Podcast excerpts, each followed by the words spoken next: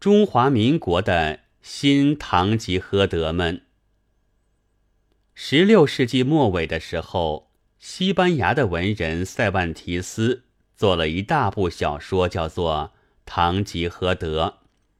说这位吉先生看武侠小说看呆了，硬要去学古代的游侠，穿一身破甲，骑一匹瘦马，带着一个跟丁。游来游去，想斩妖伏怪、除暴安良。谁知当时已不是那么骨气盎然的时候了，因此只落得闹了许多笑话，吃了许多苦头，终于上了大当，受了重伤，狼狈回来，死在家里。临死才知道自己不过是一个平常人。并不是什么大侠客。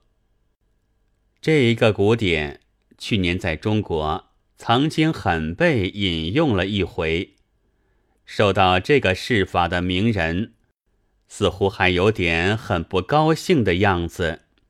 其实，这种书呆子乃是西班牙书呆子，向来爱讲中庸的中国是不会有的。西班牙人讲恋爱，就天天到女人窗下去唱歌；信旧教就烧杀异端；一革命就捣烂教堂，踢出皇帝。然而我们中国的文人学子，不是总说女人先来引诱他，诸教同源，保存庙产，宣统在革命之后。还许他许多年在宫里做皇帝吗？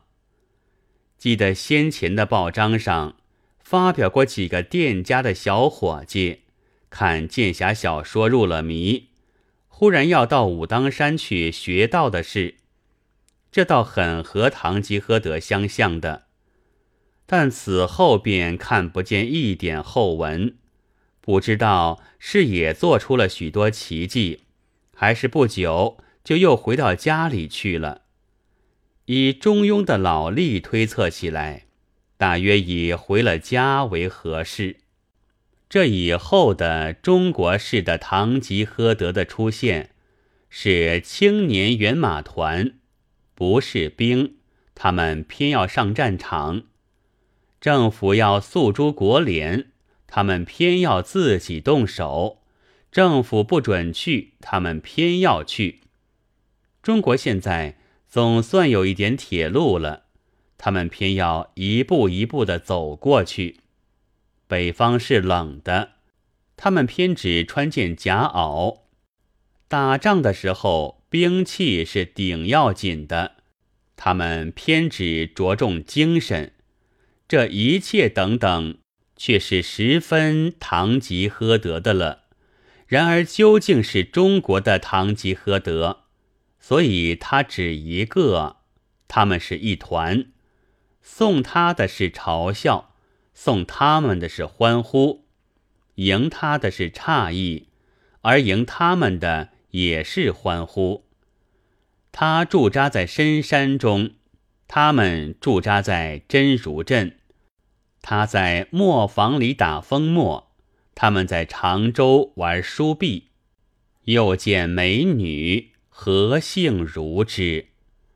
其苦乐之不同，有如此者，呜呼！不错，中外古今的小说太多了，里面有愚衬的，有节止，有哭秦庭，有对天立誓。耳濡目染，诚然也不免来抬棺材、砍指头。哭孙陵宣誓出发的，然而五四运动时，胡适之博士讲文学革命的时候，就已经要不用古典。现在在行为上似乎更可以不用了。讲二十世纪战事的小说，旧一点的有雷马克的《西线无战事》，冷的战争。新一点的有随拉菲摩维之的铁流，法杰耶夫的毁灭，里面都没有这样的青年团，所以他们都实在打了仗。